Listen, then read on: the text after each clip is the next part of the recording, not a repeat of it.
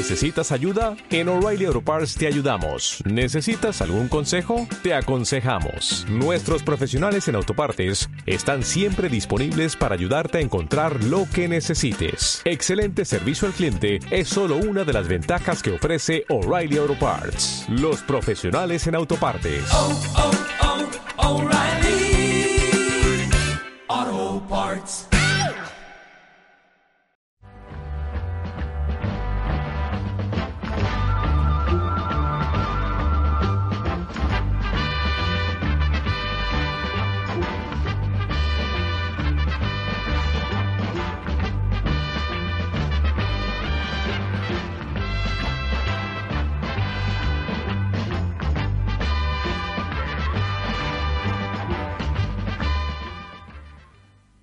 Una de las protagonistas de nuestra historia de los años 30. Fue la primera mujer que ejerció la carrera de abogado en este país. Fue la primera mujer en defender ante el más alto tribunal militar también de, nuestra patria. Fue la primera mujer director general de prisiones con la Segunda República Española y su nombre, además de por todas esas y otras muchas cosas, resulta popular no solo a las generaciones que fueron coetáneas de Victoria Ken, sino también a todas las que posteriormente han seguido escuchando el chotis de Pichi de las Leandras, en el que Celia Gámez decía todo aquello de, ¿cómo era? Se lo iré a decir a Eh, Victoria Ken. Sí, que lo que es a mí, no ha nacido quién. Victoria Ken, nacida en Málaga el 6 de marzo de 1898. Fue la primera mujer llamada en España a tareas complejas de gobierno, nada menos que como directora general de prisiones, que era un cargo que se las traía, ¿verdad, doña Victoria? Y en un momento especialmente singular y En crítico de la vida española. De la vida española, sí. Pero que yo acepté con todo mi alma, porque mis, mis eh, ideales estaban clavados en la re- reforma social. Y mi carrera, por eso lo hice en Derecho, porque creía que los problemas sociales necesitaban una base jurídica, apoyarse en la ley. Entonces, mm, quien me inclinó de una manera, de una manera casi definitiva al derecho penal fue mi querido profesor, don Luis Jiménez de Azúa. ¿Cómo era don Luis? Encantador, encantador. Un profesor que ayudaba a los alumnos en, en cualquier eh, sector que necesitaran de su ayuda, ayudaba a sus alumnos, quería a sus alumnos y era siempre el protector de todos nosotros. Era un hombre simpático, Mucho, creo, ¿no? mucho, mucho. Muy inteligente, muy inteligente, y con una humano. gran sabiduría. Muy humano y una gran sabiduría. Es raro, es curioso que en esos años, porque ese año 1898 es un año crucial también en nuestra historia, Curioso, cuando viene usted sí. al mundo, Curioso. es el año en que se hunde nuestro, nuestro imperio, cuando perdemos las últimas colonias, Colonia. Cuando, cuando toma cuerpo una generación de intelectuales que quieren hacer reaccionar y, con- y convulsionar un poco al país. Eh, eh, en esa época es muy raro que una muchacha que de provincias tenga un- la vocación del derecho, de la reforma. ¿No era entonces corriente que las mujeres eh, No, hicieran no. estudios superiores? No, pero yo en mi pequeño, en mi pequeño patria, eh, Málaga, yo hice mis primeros estudios, no fui a la escuela, ¿eh? Ah, ¿no? No. En la primera fase de mi vida pequeña yo no, no, iba- no fui a la escuela. Eh, me llevaron a la escuela, con, en una escuela muy buena, que era directora una amiga de mi madre. Yo iba a esa escuela, la directora por, por protegerme casi me ponía a su lado, pero yo tenía yo una tristeza infinita y no quería estar allí sola. Bueno, llegaba a casa y yo triste casi no comía. Pero mi madre, que era una mujer excepcional, adorada por todos, y dijo, bueno, esto no es normal. Llamó al médico y dijo, bueno, esta niña, ¿qué le pasa? ¿Tiene tal cosa? No, no, no, no, mire, viene de la escuela y no come y está triste. Pruebe usted y no la mande a la escuela, a ver qué pasa. Pues, hijo mío, yo resucité después de que no me mandaban a la escuela. Y mi madre me enseñó las primeras cosas de la educación. Después de eso yo hice mi instituto y yo hice con profesores, preparándome con profesores especiales. También en la una casa. escuela. la- el instituto y la Escuela Superior Normal de Mujeres, en Málaga. Entonces, después de esto, ya una vez acabada todos estos estudios, entonces... O sea que hizo usted bachister- ba- bachillerato y y, magisterio. y magisterio, Escuela Superior de Magisterio de Eso, Málaga. Sí, sí. Y después de esto, pues mis aficiones fueron por ese camino, por el camino social. Me fui a Madrid, a la residencia de estudiantes, de mujeres, y allí hice mis estudios en la Universidad de Madrid, aquí, en la Universidad de Madrid, los estudios de Derecho Penal. Vamos a, vamos a volver a Málaga. Vamos a Málaga. Y vamos a tratar de saber quiénes son los Ken, de dónde arrancan los Ken. El apellido es inglés, inequívocamente. Ah, claro. Absolutamente. De mi, no el bisabuelo, sino el bisabuelo de mi padre. Ajá. Era un marino inglés del condado de Kent, Claro. y se casó en Málaga con una española. A partir de entonces, el bisabuelo era español, el abuelo español, mi padre español. ¿Qué profesión tenía su padre? Mi padre era eh, comerciante de, ¿cómo le diría usted? De tejidos, en tejidos. Él andaba en tejidos y iba a Inglaterra, iba, en fin, esa era la profesión de mi padre. ¿Y los recuerdos que tiene usted de su padre? Muy buenos. Mi padre me casi... ¿Quién estaba más cerca de usted, su padre o su madre? Los dos. Los dos. Los dos, porque mire, yo he tenido dos hermanos varones anterior y dos hermanos varones después que yo. Entonces yo creo que lo que a mí me faltaba en la escuela era esa alegría de los muchachos. Claro. así que eh, así estuve. No había una muchacha más que yo y la última, y la última de todos que fue una chiquita, pero yo estuve como reina muchos años. Fueron seis en total. ¿Cómo? Fueron seis hermanos en Seis total. hermanos en total. Y claro, está usted acostumbrada a estar siempre flanqueada, escoltada por los chicos, ¿no? Sí, sí, exactamente. Hacían un ejército, hacían, hacían en un patio, teníamos allí un gran patio en la casa que vivíamos, te- hacían funciones de teatro, yo andaba, no sé, no sé qué, pero yo me divertía mucho. Yo no sé lo que era aquello. ¿Tenía usted un poco conciencia de cómo era la situación del país en esos años infantiles suyos de comienzo Bueno, del siglo? No, en esos años infantiles no, lo fui cobrando cuando el instituto y la Ajá. escuela normal y todo eso. Entonces fue cuando fui cobrando. ¿En su casa, en su casa conoció usted sentimientos republicanos ya o los conoció fuera Bueno, de su liberales. casa? Mi padre era un Liberales. hombre liberal y mi madre lo mismo. Aunque, claro, hemos nacido todos católicos, pero en fin, luego era un catolicismo muy amplio, porque no puedo olvidar una frase de mi madre cuando alguna amiga le dijo, bueno, pero usted no va así a la misa diariamente, eh, cotidiano, cada, domingo, y dice, mire, yo tengo seis hijos y tengo mucho que hacer aquí. Y creo que la primera obligación de, de, una, de una mujer católica es la casa y los hijos. Eso de la primera obligación de una mujer me recuerda que usted fue esgrimida durante cierto tiempo como un estandarte, porque claro, una mujer que, Sí, que- sí, es verdad, que es verdad. destaca de ese modo en el Es- país, que verdad, tiene ese es- brillo, esa independencia de verdad, y- criterio y de acción. Ya, ya sé. Era usted un poco como, como un ídolo de las mujeres que querían, que querían Bueno, liberarse. Sí, pero yo le digo a usted, yo no he hecho nada por liberarme. A mí me han ayudado los hombres, no he tenido más que simpatía, ¿No ha tenido usted la enemistad de los hombres? no solo enemistad, sino compañerismo y ayuda. Entonces para usted no existe la guerra de los No, sexos. no, para mí no. ¿Es usted feminista? No. No. bueno, voy a decirle a usted, mi feminismo consiste, soy de un lado, de un lado. Mi feminismo consiste en que creo que la igualdad de derechos y deberes debe ser absolutamente la misma para hombres y mujeres. Ahora, hay cosas del feminismo moderno que yo no puedo compartir. El que una mujer pueda tener dos, tres o cuatro hijos y esos hijos los mande a una guardería y la mujer se vaya a ganar un jornal, para mí eso no tiene sentido. Mi primera obligación, si yo hubiese tenido, era mi casa y mis hijos. Porque recuerdo mi casa, recuerdo mi madre y recuerdo lo que ha hecho mi madre con todos nosotros. Para usted entonces lo primero de todo es la familia. Lo primero es la familia. Y la primera obligación, el primer deber de una, de una mujer De una es el mujer, de madre. Eso es. Ahora, si no quiere, no quiere un matrimonio, no quiere tener hijos, está en su derecho. Lo que sea, todas esas. Ahora, la tontería esa de que el divorcio esté en la Constitución es la mayor tontería que se puede decir. Para mí. Eso no tiene nada que ver. En ninguna Constitución está esa, esta cláusula. Vamos, eso. Es una cosa personal, de vida íntima, que usted resuelve como sea. Otra cosa es el, ¿cómo diríamos?, el aborto provocado o el aborto ilegal. Eso es otra cuestión. Pero la mujer tiene derecho al divorcio, tiene derecho a no tener hijos si no quieren tener hijos. Pero si los tiene, para mí, el primer deber de una mujer es su sus hijos, la educación de sus hijos. Nosotros venimos educados por nuestras madres.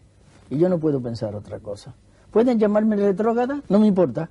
Pero usted cree entonces que las libertades propias del ser humano, ya sea hombre o mujer, no hay por qué, No hay por no sí. hay por qué recogerlas en una carta magna, ¿no? No, No. no, yo no creo eso. Usted se, se- Digo, creo, pues, que puedo- la ley puede Mm. castigar una u otra cosa, un otro delito. Ahora, la Constitución debe ser otra cosa. Eso no lo debe recoger la Constitución. En ninguna Constitución que yo conozco, eso existe. Usted estuvo en las Cortes Constituyentes de la República el año 1931. Fueron señor. unas cortes que, que tuvieron una, una gran resonancia en la vida mm, Sí, sí, española. señor, sí, señor, sí. Y usted participó en algunos debates en los que fue la protagonista, quizá de mayores, de mayores ecos, sobre todo aquel debate famoso sobre el voto El femenino. debate se fue- sí, sí, eso ha sido... Que usted se opuso al voto yo femenino. me opuse al voto femenino. Y qué Pero- raro, era pero- sorprendente en una mujer como usted, ¿no? Sí, no, me opuse no en, ¿cómo diría? No en su totalidad y para no, no, da- no conceder ese voto nunca, no. Me opuse en aquel momento porque mi experiencia, he recorrido España, yo no sé si decirle a usted de punta a punta, pero mi experiencia de los pequeños pueblos y de, la- de todo lo que no fuera este Madrid y todo eso, era que la mujer no tenía preparación ninguna Políticamente, hablando. políticamente hablando. No tenía más que o el marido podía influir o el confesor podía influir en, en, su, en su línea política o moral. De manera que yo creía que en ese momento no era momento de conceder el voto. No decía yo negar eso. En ese momento, vamos a esperar. Ahí está lo que yo dije. Vamos a esperar que la mujer se identifique con la República y que la mujer se identifique con los problemas sociales. Yo decía, la mujer necesita un ideal y eso hay que inculcarle el ideal que creamos que es conveniente para nuestra patria. No, no, no me opongo al voto femenino en absoluto, me opongo el voto femenino en estas condiciones y hoy. A pesar de todo, las sufragistas triunfaron. Es. Y el voto femenino todo, no, pasó, verá usted, verá fue, usted, fue hay- admitido por la hay Constitución del 31. Sí, pero hay una cosa muy curiosa. Eh, votaron, por, ya sabe usted, se reúnen los- las minorías, se reúnen los partidos, se acuerda votar, no podemos votar. Los socialistas, naturalmente, ellos querían votar a todo trance el voto femenino y lo votaron. De manera que eso salió por mayoría y por conveniencias de partido. Pero yo quiero decir aquí, porque es justicia decirlo, que aquella noche que se votó el voto femenino, don Julián Besteiro, que era presidente del Congreso, me llamó al teléfono y me dice, Victoria, creo que hemos hecho una tontería. Estas fueron las palabras de don Julián el día mismo que se votó. En las próximas elecciones perdimos las, de, las izquierdas. Vamos a ver, tenía usted ahí como, como enemiga encarnizada en los debates A Clara Campoamor. a Clara Campoamor. Sí. Diríamos que las cuatro mujeres de mayor resonancia en toda esa etapa de la vida política española fueron usted, Clara Campoamor, bueno, Margarita Federica Montseny Margarita Nelke. y Margarita Nelke. Y- sin olvidar a la pasionaria. y Pasionaria, eso es, Exacto. eso es. Eran cinco Eso entonces. es, eso es. Cinco no, pero mujeres famosas. no estuvo en No las estuvo, Cortes. no estuvo en las Ella Cortes, pero- pero ya ministra. empezó a ser un- Sí, un sí. nombre Un importante, nombre, desde luego, de mucho valor, es una persona que yo estimo mucho, sí. Y la mayor, la más encarnizada oposición la tenía usted en Clara Campoamor, Ah, sí, que ella sí defendía Oye, el voto de defendía la todo mujer. trance, pase lo que pase, no importa. Pero ni ella salió ni yo tampoco. Y ahora, la próxima, y luego en la, en la segunda, se- te- terceras. En las segundas en elecciones ustedes perdieron. Perdieron. Eso- esto es muy curioso, ¿no? Ella y yo.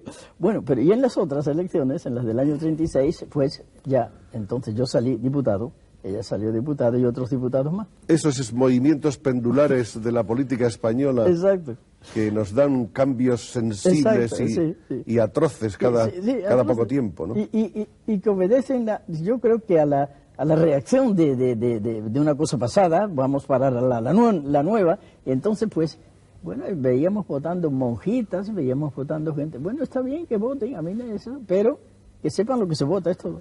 ¿Y hoy qué piensa usted? ¿Hoy la mujer española ya está plenamente capacitada y preparada como para dar su voto?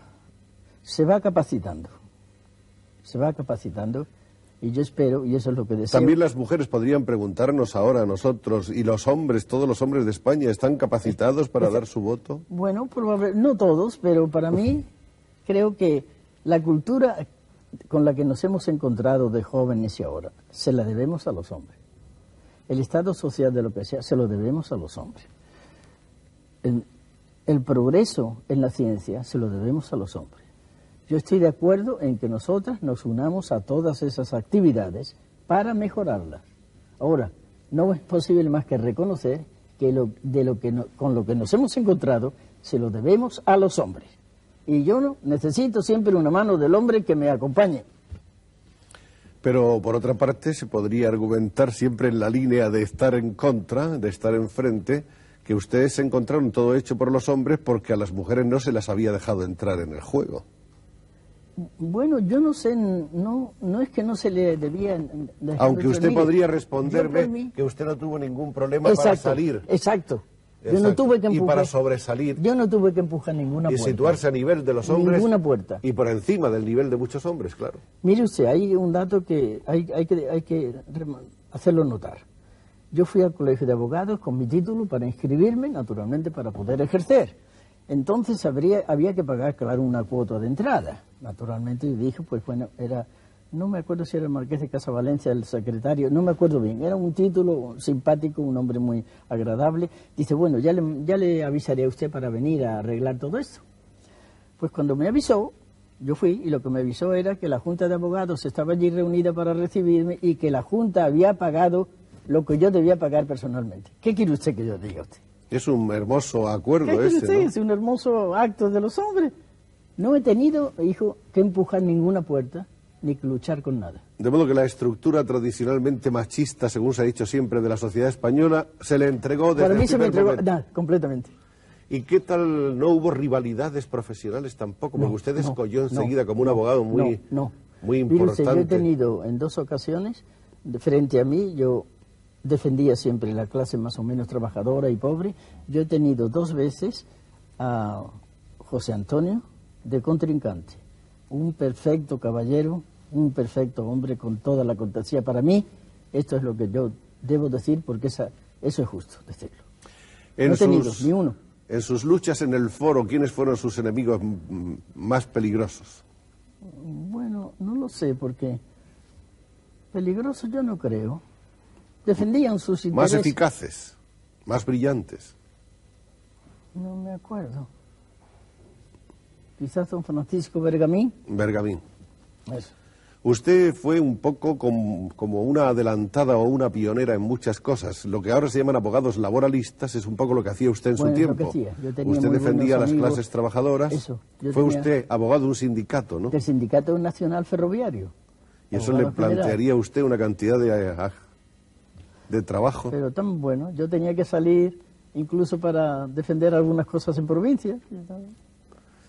Hay un, un hecho curioso que se ha señalado muchas veces que es el de su famosa actuación ante el Consejo Supremo, Supremo de Guerra y Marina. que era el más alto tribunal militar de entonces, Sí, ¿no? Yo defendía a Álvaro de Albornoz allá. Y fue el Comité Revolucionario Republicano, revolucionario, republicano. Y, eh, el- Eso fue cuando la sublevación de Jaca, ¿no? Eso es, después, después de eso. al fallar la Eh, sublevación de Jaca. Exactamente, exactamente. Entonces fue, tuvimos que ir porque Largo Caballero estaba en el Consejo de Estado, ¿sabe? Por la representación de su partido. Y la categoría de Largo Caballero nos llevó, digo, llevó a todo el Comité Revolucionario a ese tribunal, por, por la categoría de Largo Caballero. Entonces fuimos al Tribunal Supremo de Guerra y Marina, donde yo defendí a Álvaro de Albornoz. Y donde yo tengo que agradecer al presidente que dijo que eran, bueno, unos generales, Dios mío, qué buenas personas, qué correctos y qué, qué, qué correctos. No se podía hablar, ¿sabes? No se podía hablar. Eh, Las cosas del Tribunal eh, Supremo hay que leerlas. No se puede hablar más que lo que el tribunal pueda preguntar. Y yo sé que luego el, presidente, y mire usted que no me acuerdo ahora mismo de su nombre, pero el presidente del tribunal dijo, un esfuerzo he tenido que hacer por no felicitar a, doña, a la señorita Kent. no, eh, fue, yo le digo, he dicho por ahí, un, un- un tribunal de unos hombres, de unos hombres con tanta conciencia profesional, ¿sabe? Y con tan buenas, eh, no sé, ¿cómo decirle a usted? Tan buena idea de la, de la situación social, que son, yo, yo no he visto nunca unos generales tan, tan apreciables realmente. Vamos a ver una fotografía de doña Victoria Ken en aquellos tiempos, ahí la tienen ustedes, es la Victoria Ken de los años 30. Y tenemos después de esta otra fotografía en la que la vemos precisamente en el tribunal, en uno de los momentos en que está actuando como abogado defensor. Esa es la famosa Victoria Ken de entonces. Han pasado unos cuantos años, pero casi no se nota. Oh, Únicamente dice doña Victoria, me fui de España con el pelo negro y he vuelto con el pelo blanco. Pero las energías son las mismas y yo creo que, que los propósitos también, ¿no? Yo creo, los propósitos desde luego. Bueno, yo quisiera que usted me contara un poco ese clima que había en España cuando esa sublevación Sí. sofocada de Jaca. Eh, eh, ¿Había ya, usted cree, un fermento de republicanismo cada vez más, eh, más hondo? Absolutamente y más, este- y más extenso en España. Mire usted, las elecciones nuestras fueron elecciones municipales. Los municipios votaron la República. No fue una elección general, fue elecciones municipales. Y los, eh, lo- los municipios votaron la República. Es decir, la República la trajo la provincia, toda, toda España, ¿verdad? Tanto es así que, visto el escrutinio y visto después lo que pasaba, el conde de Romanones le dijo al rey, señor, yo creo que no hay nada que hacer. España es republicana. ¿Usted recuerda lo de la sublevación de Jaca? ¿Cree que ese fue un hecho producido fortuitamente o que fue un adelantamiento de los acontecimientos? fue un adelanto. Un ¿Fue adelanto, un, sí, sí. un- un problema de impaciencia, quizá? De impaciencia o de, no sé cómo decirle a usted, o de heroísmo por la causa, ¿verdad? Eso es lo que yo creo, sí. Ese comité revolucionario que usted y otros abogados estuvieron defendiendo ante el Tribunal Supremo Militar es el que luego prácticamente constituyó el, gobierno, de la primera de la Segunda República, el primer gobierno. Eso es, eso es. Estaba Alcalá Zamora ahí detenido, estaba Largo Caballero, Largo Caballero, estaba Álvaro de Albornoz, exacto. Miguel Maura, Miguel Maura, ¿quién es más? eh, pero sí que me acuerdo de otros más. Aquí tenemos una foto en la que está usted con el presidente de la el- República. ¿Ah, sí? Ahí está, con don Niceto Alcalá Con- Zamora. Sí, sí. Y con el general y, y. Queipo de Llano, sí. Está usted en el balcón del Palacio Yo Real. eso es, eso es, eso es. Debía ser para corresponder a la, a la, a la muchedumbre. Palacio Real, exactamente. Pocos días- Yo creo, yo creo que era Palacio Real y no el Congreso, no. No sé, ahora mismo me, dudo. pie, el pie dice, el pie- el pie que nos da la, Sí. la agencia dice que esa fotografía corresponde, eh, fue tomada en el Palacio Real. Eso es, eso Palacio yo estoy creo que completamente de acuerdo en eso que fueron. En el Palacio Real los tres estábamos. Queipo de Llano, que el hombre se daba, sabe usted, la- el honor de haber, de haber contribuido en gran parte al, al advenimiento de la República. Usted fue amiga personal de Alcalá Zamora. Sí, sí, le quería mucho. ¿Cómo Eso, era don Era una gran persona, una gran persona. Muy noble, muy generoso. Mire usted, Alcalá Zamora, durante, la, durante el periodo precedente de, sabe usted, bueno, no, no por... No, no por eh, él, él había sido, como usted sabe, eh, monárquico. Sí, claro. verdad. Bueno, pero cuando, cuando vino la dictadura, aún con el rey, Alcalá Zamora todos los bienes que tenía los sacó de España. Cuando vino la República, la primera cosa que hizo fue ver todo lo que tenía fuera, ponerlo, en, meterlo. Era un perfecto caballero. ¿Y políticamente? Políticamente yo le, le tenía mucha estima. ¿Intelectualmente? Inte- Bueno, era un hombre muy brillante, ¿verdad? Muy brillante, con muy buena voluntad y con gran preparación. Yo no sé si gran preparación como abogado o no, pero como hombre era un hombre encantador, bueno, noble, muy republicano luego, ¿verdad? Fernando de los Ríos estaba también en ese comité, ¿no? Sí, sí, claro, claro que sí. Fernando de los Ríos fue el ministro de Justicia cuando yo estuve. en- Exactamente. Y como ministro de Justicia, ¿qué tal? Fernando de Como los Ríos. suministro, ¿qué tal fue? ¿Cómo? Como ministro superior no, sí, suyo. muy, muy, muy, muy, no- muy bueno, muy humano. Ningú- todas las pro- propuestas mías, todas fueron aceptadas por él. Pero a usted realmente, ¿quién le ofreció el cargo? ¿El ministro o se lo ofreció el presidente? El presidente me El llamó presidente por Alcalá Zamora le llamó. El presidente me llamó a casa y cuando me dijo mi secretaria, es que dicen que llaman de la presidencia. Uf, Dios mío, he hecho correr, ¿qué pasa? La presidencia, ¿Qué- ¿con quién hablo? Soy don Niceto. Ay, don Niceto, perdón, el presi- señor presidente, dígame, dígame. Pues mire, usted quiere colaborar con nosotros. Yo no deseo otra cosa. pues le asignaríamos a usted el cargo de directora general de prisiones. Nada me puede usted ofrecer que me complazca más. Así quedó que Don Niceto me llamó a casa. No fue Fernando de Rivera. Así le ofrecieron a doña Victoria que la Dirección General de Prisiones, de cuya etapa vamos a seguir hablando en unos momentos.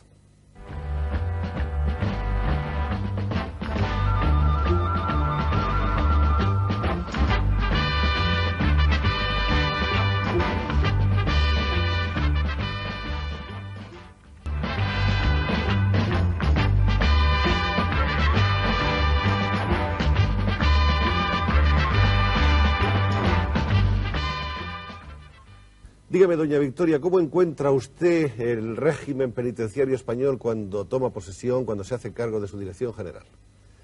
Bueno, yo encontré, la primera cosa que encontré fue la miseria de las cárceles, miseria de las cárceles. El Estado sabe en que se encontraban presos que iban naturalmente por delitos, evidentemente, pero me encontré con celdas de castigo, me encontré y supe que muchos, algunos de los detenidos o inculpados, como usted quiera llamarles, tenían que dormir con, una cadena de hierro puesta en uno de sus pies. Como esos que dibujan los, en los chistes, los Eh, presos tópicos llenos de grilletes y de cadenas. Exactamente. Me encontré con que los pobres hombres estos eran camastros inmundos donde tenían que dormir. Así es que, mire, la primera cosa que yo creía que debía hacer era suprimir esas celdas de castigo, cerrarlas y no utilizarlas para nada. La segunda fue recoger todos los grilletes y cadenas de las cárceles españolas. Y todo eso se mandó, se mandó a Madrid y ya estuvo. Bueno, de todas las cárceles. Usted sabe que después eso fue más tarde. Yo le diré a usted luego que una proporción de esos grilletes, de esos hierros, fueron a fundirse en una estatua de Concepción Arenal, con otros materiales, como usted sabe, no solamente hierro. Creía que era el homenaje que yo debía a esa mujer que tanto se ve interesado de una manera tan humana por la situación de los presos. Ella había sido visitadora de cárceles. ¿no? Visitadora de cárcel. Eso fue su título, no fue más que eso, pero era visitadora de cárcel. Después de esto, yo con el presupuesto que no pedí un centavo más, porque no se podía pedir, Y que era muy escaso, creo, ¿no? y que era escaso para la alimentación de los presos, yo aumenté la alimentación de los presos. Eso se filtraba, yo no, yo no puedo a usted decirle por dónde, pero en fin, desde luego el, el presupuesto se filtraba por algún sitio, pero con el mismo presupuesto tuve gente muy buena que me ayudaba y se restableció la comida un poquito, un poquito me- mejor para toda, para toda la población reclusa, ¿verdad? Evitó usted esas fugas de dinero que había por el camino, ¿no? Sí, sí, sí, traté de, no, no, no quise averiguar mucho, pero dije, bueno, aquí pasa tal cosa, no hay más dinero que este y con eso. Tuve mucha gente buena en prisiones que me ayudó, eso desde luego. Tuve también noticias muy desagradables de, de algunos, de algunos eh, ayudantes y de algunos pertenecientes al cuerpo de prisiones. Tuve también malas noticias. Bueno, todo eso se fue acumulando en mi espíritu y yo le digo, hice lo que pude en eso. Bueno, aquí hubo un, un pequeño escándalo que fue el los permisos de salida que yo concedí a los reclusos. En eso se adelantó usted 40 años a las actuales disposiciones de las autoridades penitenciarias Eh, eh, españolas. exact- Exactamente. Usted dio permiso para salir a los presos. Sí, bueno, estos permisos no eran naturalmente más que estaban fundados. Para mí, en la situación, en la necesidad de la familia que venía a pedirme si podía salir y en la conducta del preso. Un hombre que había sido, sea, no, eso no podíamos hacer y no se puede hacer. Pero un hombre que había tenido una conducta regular de, de- de detenido y que su familia estaba en unas condiciones especiales y que pedía de él un madre enferma, hijo que había nacido después de que el hombre estaba en la prisión, etcétera. Pues concedí esos permisos. Permisos de tres días, no más de cuatro, tres, cuatro días, no más. Y yo le digo a usted que todos esos permisos que concedí, estos hombres volvían exactamente el día y la hora que se les había dicho en la cárcel. Y no falló ninguno de los que yo concedí. Esto es lo que yo puedo decir. Parece que hizo usted muchas cosas más, según Oh, las bueno, Eso fue un noticias, escándalo. sí que- según las noticias que yo he A ver, a podido reunir. ¿cuál Mire usted, Sí. me dicen que usted Ah, bueno. decretó la liberación forzosa de todos los presos a los A 70, los 70 años. años, exactamente. No importaba el delito No importa el delito cometido. ni nada, sino que al cumplir un hombre o una mujer 70 años en la cárcel, era puesto en libertad inmediatamente.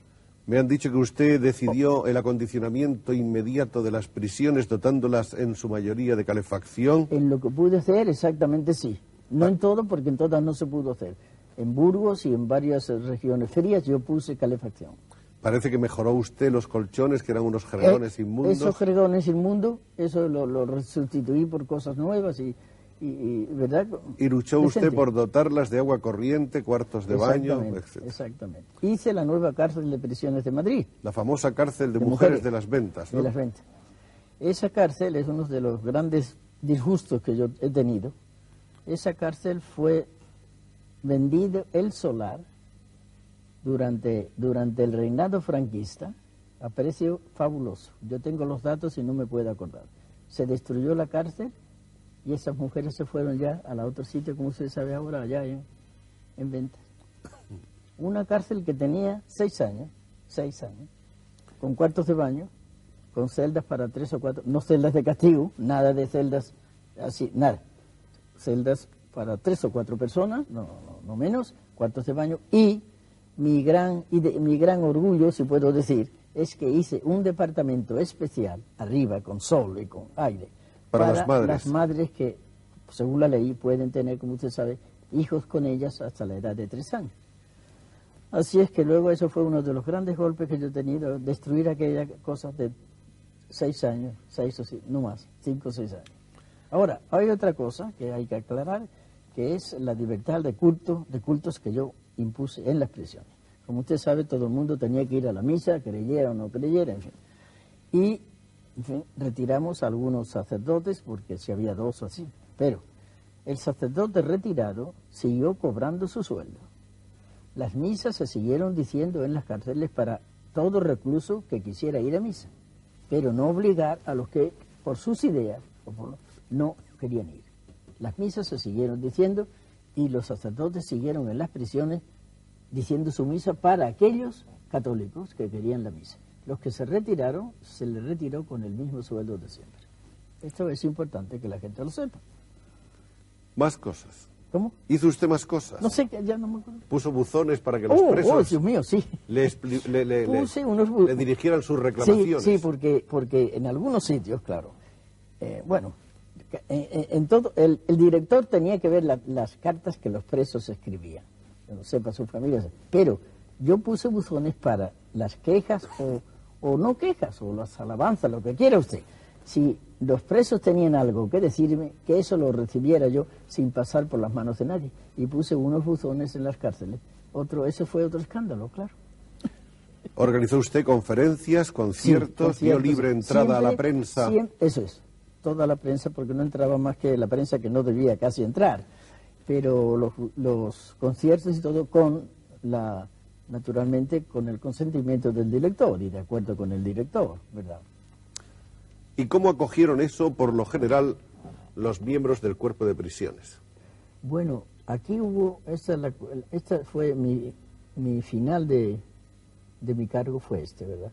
Bueno, usted, Usted, sabe- encontró una resistencia, me imagino, ¿o no? En algunos, En en algunos. algunos. Pero también encontré muy buena gente. También encontré buenos directores, como el director del penal del Dueso, que vino el hombre a decirme algo. No llevaba yo allí mucho tiempo. mm, Decirme, mire usted, yo quiero que sepa usted la situación del penal.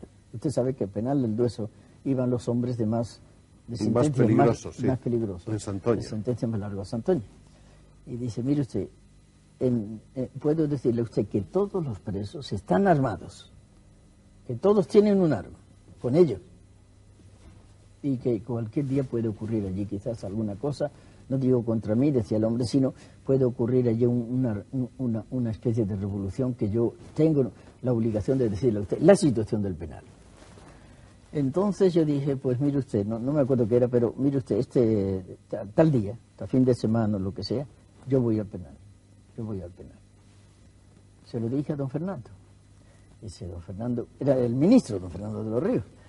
Y dice don Fernando, bueno, usted, usted cree que eso se, en fin, que no habrá peligro en que usted fuera. Digo, no, no voy, so- voy, voy con mi secretario, es todo, dos secretarios. Pero, no sé, yo quisiera ir. Bueno, pues téngame usted al corriente, pero haga usted lo que usted quiera, vaya. Y me fui.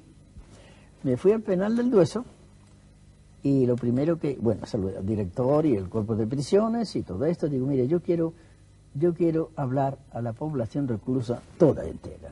Tenemos un sitio, sí, sí, hay un gran patio, es verdad, un patio muy, muy hermoso, muy soleado. Aquí lo vamos a reunir a todos. Digo, yo vengo a hablar con usted, dije al director, pero yo vengo a hablar con los reclusos. Entonces, allí se reunieron todos. Detrás de mí había una, había una plataforma donde yo estuve para hablar a los reclusos. Detrás de mí estaba todo el cuerpo de prisiones del penal. El cuerpo de prisiones tenía un poquito el color, un poquito casi como... bueno, Situación un dramática. poquito claro, un Sí. poquito claro. Porque seguramente pues tenía un poco miedo de, por mí o lo que sea, no lo sé. Y yo dije, mire, creo que, me acuerdo, sabe usted, la impresión esa mía es la más fuerte de mi vida, creo yo. Yo dije, la República, yo vengo en nombre del gobierno republicano y sabe que la situación aquí no es tranquilizadora. El gobierno tiene medios para acabar con esto en 24 horas. Pero ustedes son hombres españoles, hombres que desean volver a su vida.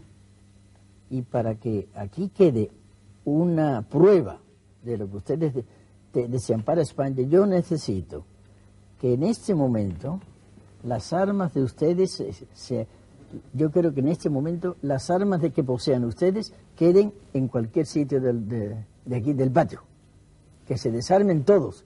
El que lleva eh, armas que las deposite aquí. Mire usted, de aquel lado, no me acuerdo, fue el lado derecho, sale un hombre alto, guapo, yo creo que me recuerdo. Coge una cosa de aquí, no sé si sería un cuchillo, y la manda al rincón.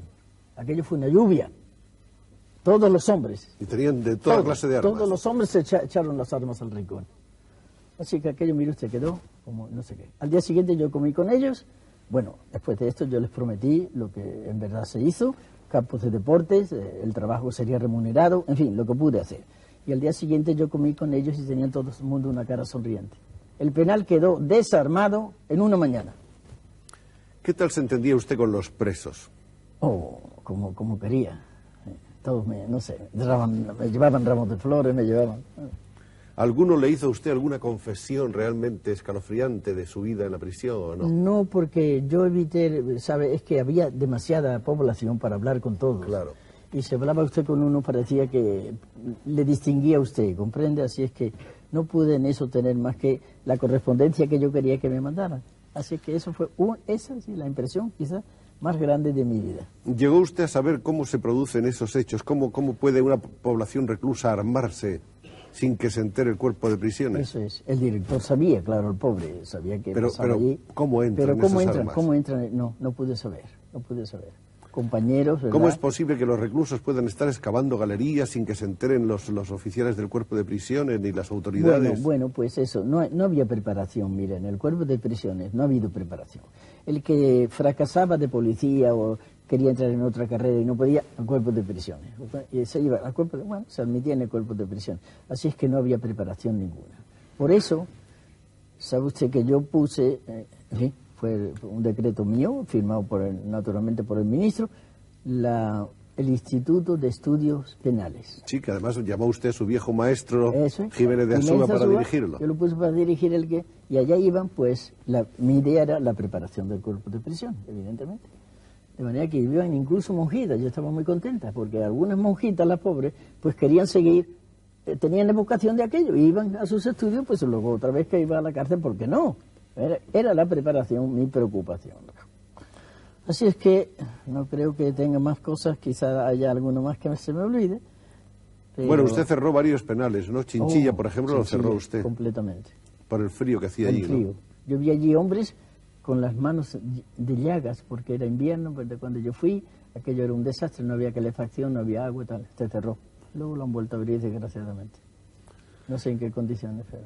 Visitó usted todas las cárceles, Lo que todos los pude, penales. sí, sí, sí, sí. Andaba yo, mis vacaciones de, de, de fin de semana era para ir a visitarla. ¿Y por qué cesó usted en el cargo? Bueno, pues ahí está la cosa.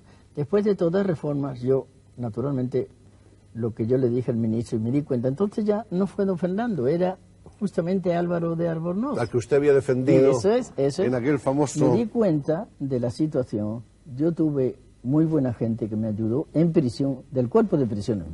Todos no eran, no eran indeseables, no, eso sí que no. Había gente muy buena también. Y me hicieron un fichero con algunas cosas un poco escalofriantes de la conducta de algunos funcionarios. De manera que yo, bueno, primeramente me di cuenta que no sé, el trato en las prisiones del cuerpo con, con- con los pobres presos no era lo que debiera ser. Entonces, la clave de la cosa, le dije a Albornoz, está en el cuerpo de prisiones, en la preparación del cuerpo de prisiones.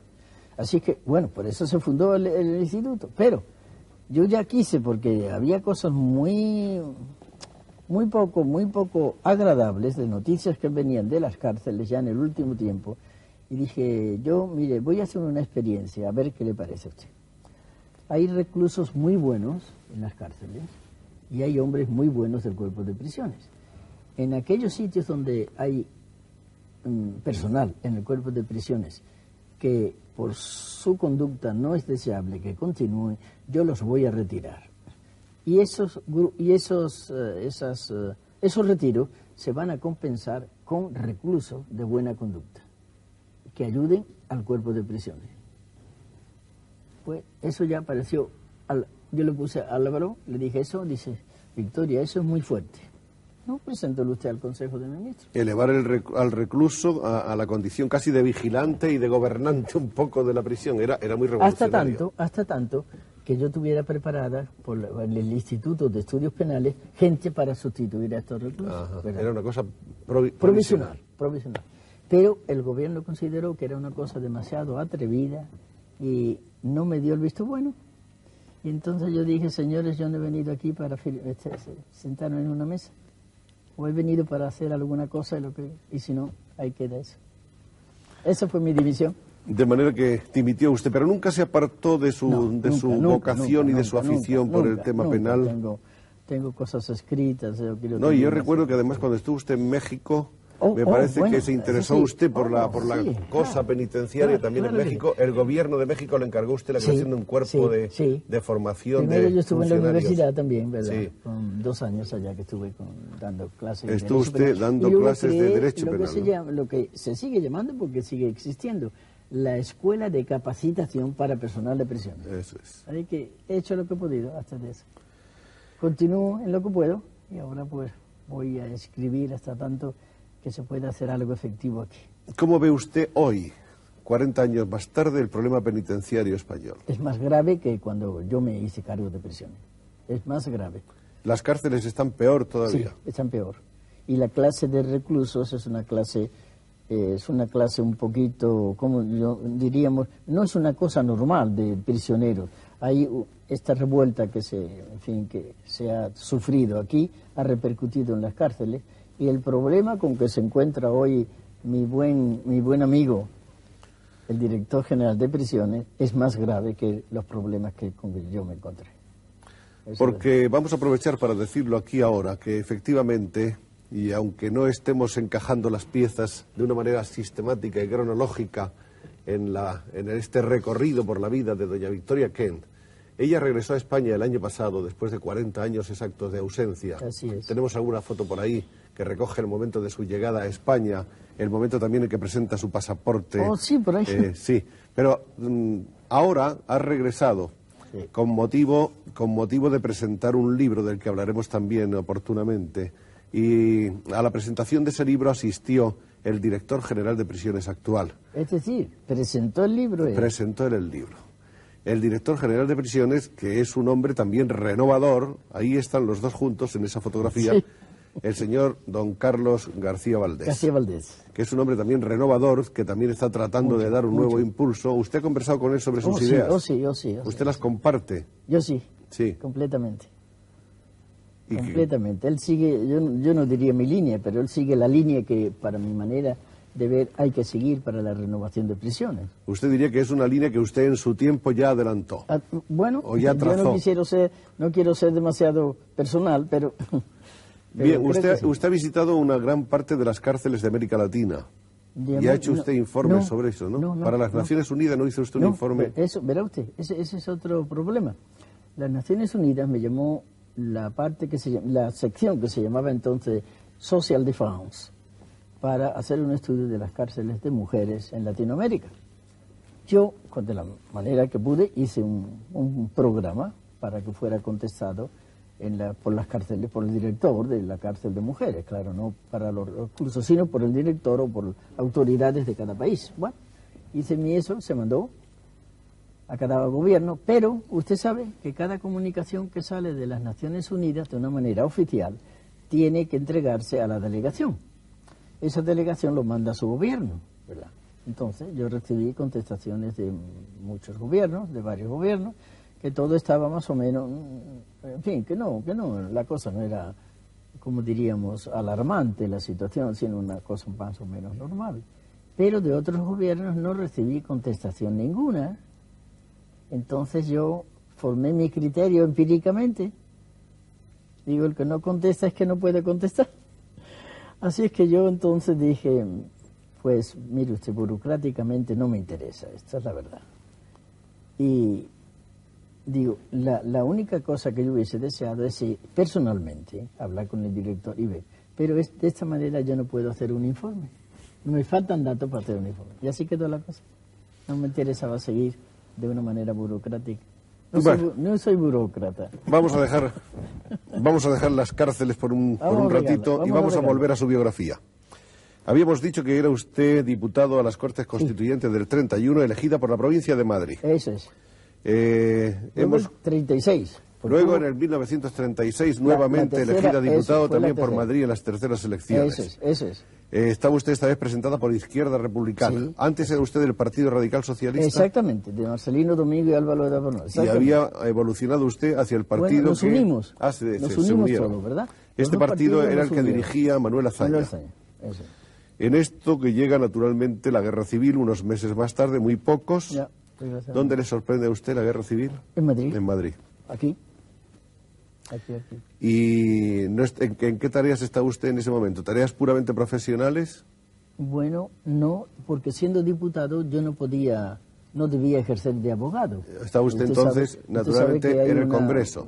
Una cosa muy humana, de- muy no- moral, que uno no puede ejercer porque puede uno tener más o menos influencia, ¿verdad? En las sentencias y no se puede, no se puede, ¿verdad? Trabajar como abogado siendo diputado. De modo que desde febrero estaba usted en, la- en el Congreso. En el Congreso, que eran sesiones muy, muy duras y a veces pasábamos allí casi la noche. en fin. Ya con la guerra transcurren los primeros meses en sus Sí, mismas funciones Sí, sí. Hasta que el gobierno la comisiona a usted para una tarea Sí, que es la de cuidar de los niños sería- evacuados el 37. sería era. por- eso, eso, 37, 38 por ahí. El año 37 la enviaron usted a Eso. París Sí, para ocuparse de los niños la, evacuados. eva- la evacuación del norte, de los niños, sí. Eso.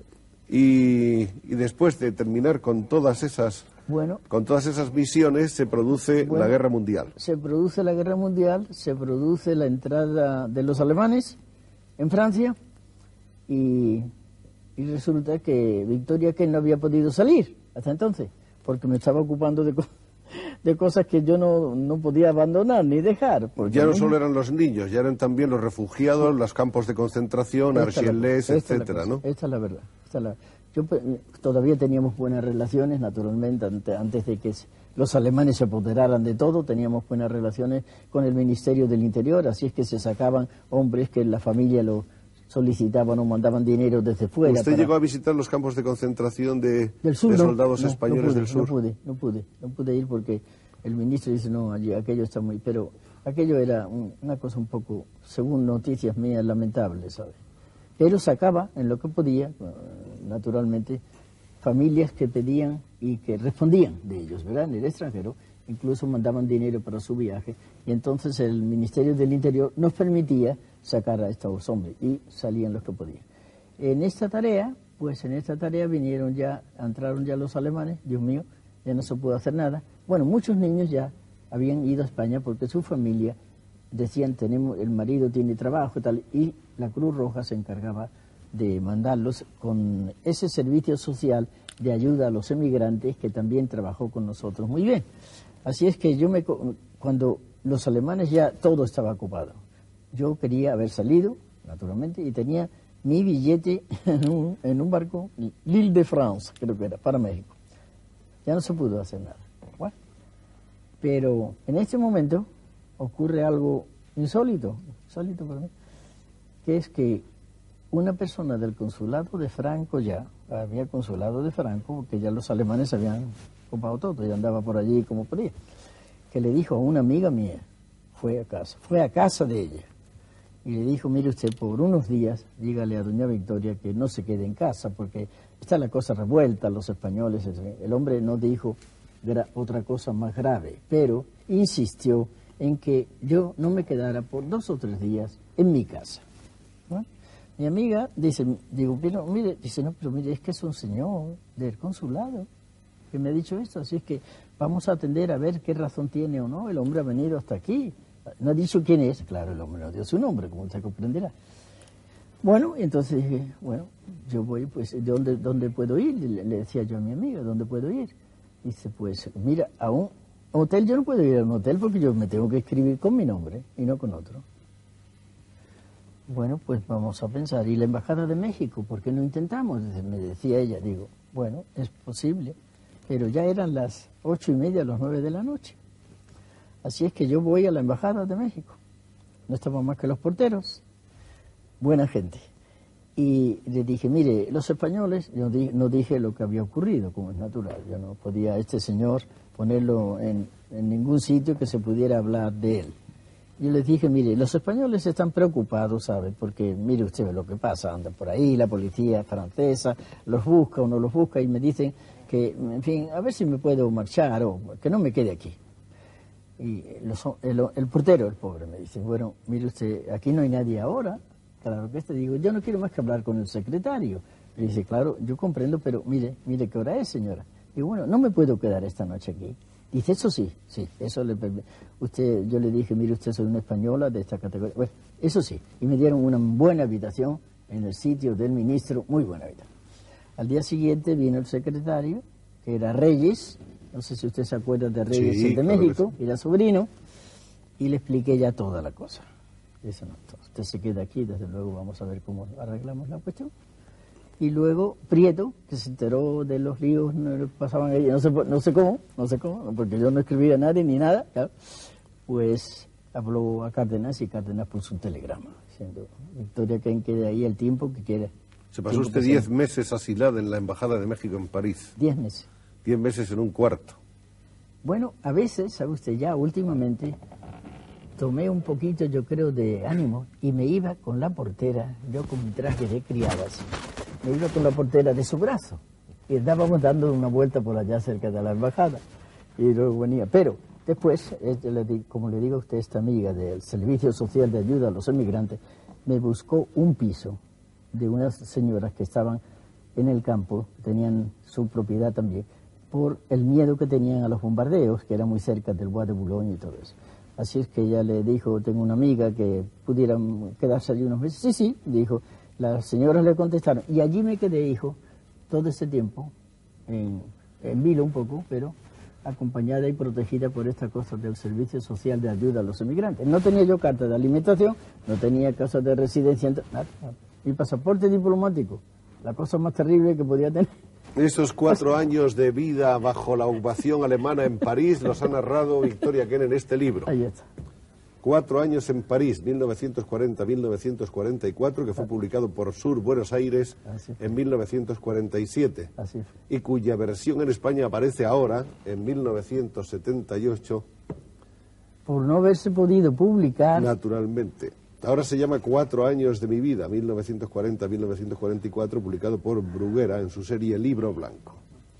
En este libro ella utiliza un nombre supuesto, el nombre de Plácido, supongo que por miedo a que esos papeles pudieran caer en manos de alguien. exactamente, que no sea que, que fuera cosa mía. Exactamente. Y es un poco la narración de sus peripecias, de sus angustias, pero, pero también hay No una creación literaria, no es solamente Yo un creo, libro de memoria, sino que hay ahí ya... Sí, es posible.